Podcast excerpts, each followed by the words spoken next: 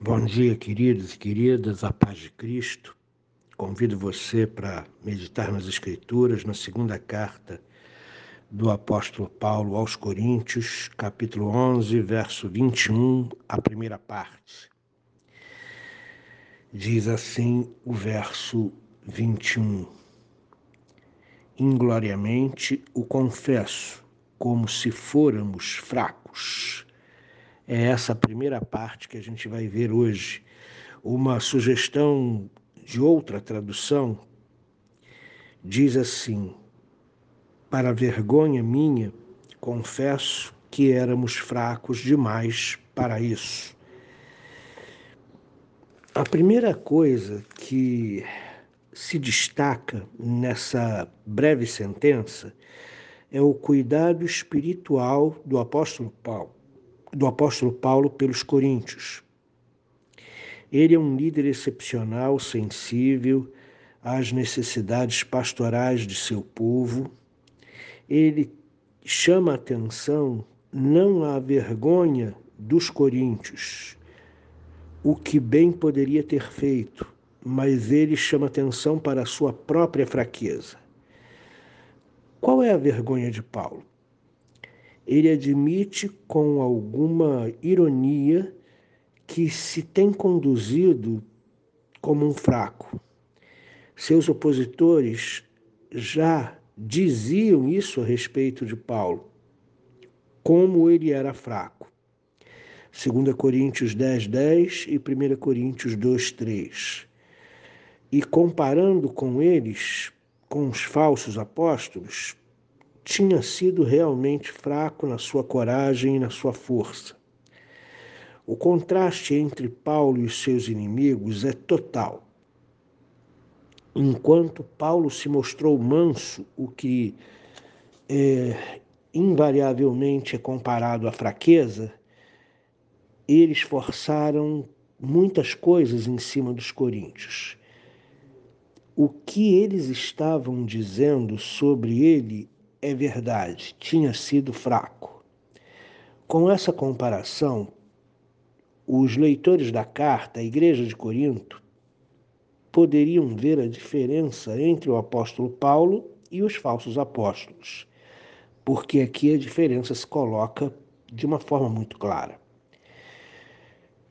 Os coríntios terão de decidir agora se continuam com o seu mentor espiritual, o apóstolo Paulo, ou se é, permanecem com os seus impositores, os invasores, os falsos apóstolos.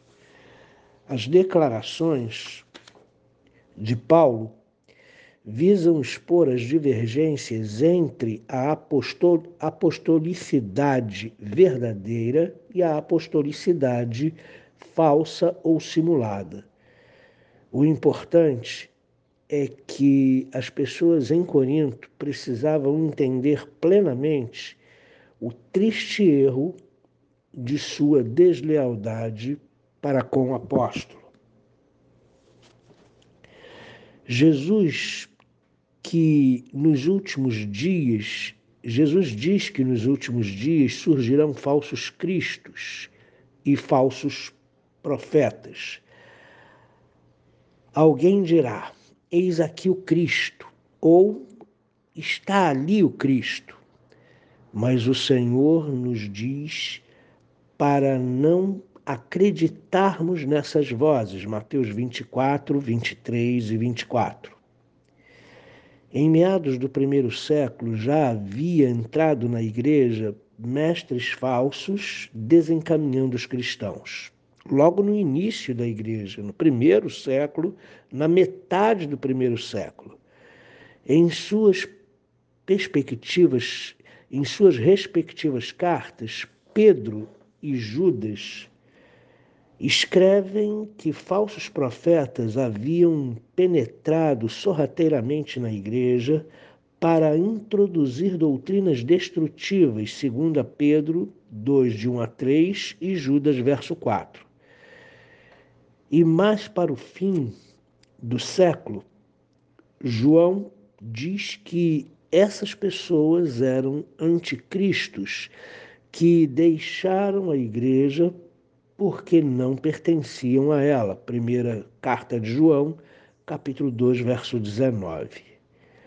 Hoje, a comunidade cristã enfrenta problemas semelhantes aos do primeiro século. Charlatães religiosos conseguem reunir como seguidores homens e mulheres ingênuos que acreditam em tudo esses charlatães escravizam as pessoas com seus ensinos e roubam deles para viver no luxo. É realmente triste ver como alguns cristãos abandonam tão depressa as doutrinas bíblicas para seguirem alguém cujas palavras e feitos entram em conflito com os ensinamentos bíblicos. Esses seguidores estão sendo escravizados, assaltados, ludibriados. Sua posição os cegou à realidade e à verdade. Eles defendem ardorosamente seu líder reconhecido, a quem consideram como seu Messias, e continuarão a fazer isso, a não ser que a lei da terra intervenha. A morte ponha fim a tal situação periclitante em que eles estão, ou o erro de seu caminho se torne tão visível que eles tenham de se arrepender. Então, queridos, nós vemos aqui o apóstolo Paulo ainda defendendo sua, o seu apostolado, é, falando que ele respeitou os coríntios, ele foi manso, ele não espoliou os coríntios, ele não exigiu dos coríntios alguma recompensa, e por isso ele era taxado pelos falsos mestres, pelos falsos apóstolos, como um líder fraco, que não se impunha. E aqui ele ironicamente confessa como se fora fraco, né? E assim por diante.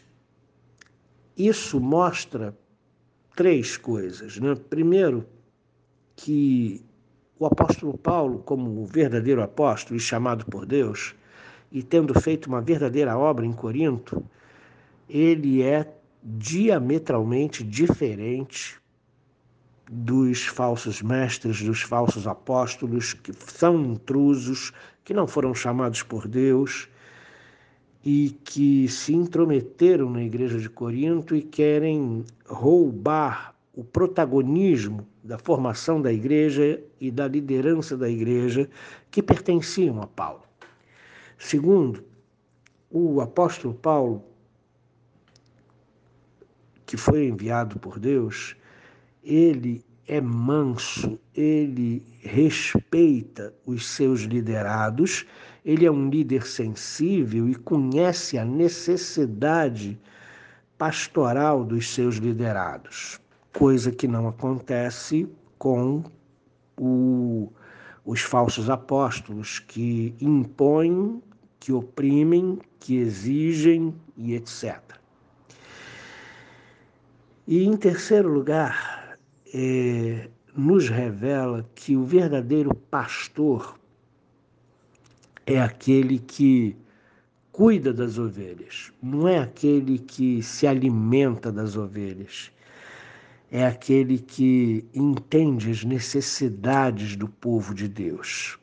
E deixa muito claro para nós, uh, no presente século, que também somos muito afetados por essa questão da, da falsidade apostolar, a diferença de quem realmente é chamado para cuidar das ovelhas e de quem é chamado para gloriar-se a si mesmo, fazer sucesso sob as luzes da ribalta.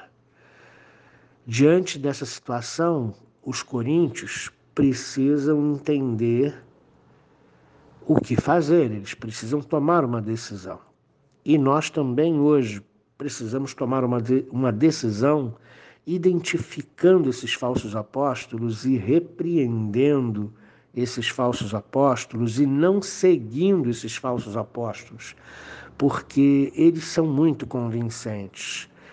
porque a obra que eles fazem com tantos seguidores cegos à sua volta parece uma, um projeto bom, parece uma coisa boa, quando não é.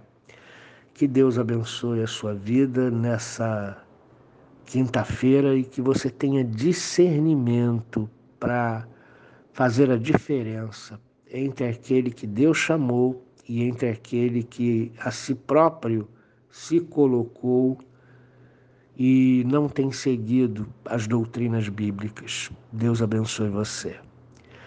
Senhor Deus, num tempo de muita mentira e muita falsidade, onde as pessoas é, pretendem ser coisas que não são e mostram com eficiência é, que são pessoas boas, que são pessoas de Deus, mas que na verdade não são, eu peço a Ti que o Senhor guarde o seu povo, para que ninguém acredite nos falsos cristos, nos falsos messias, nos falsos superapóstolos, mas que as pessoas possam conhecer a Tua palavra e se guiar por ela, em nome de Jesus. Amém.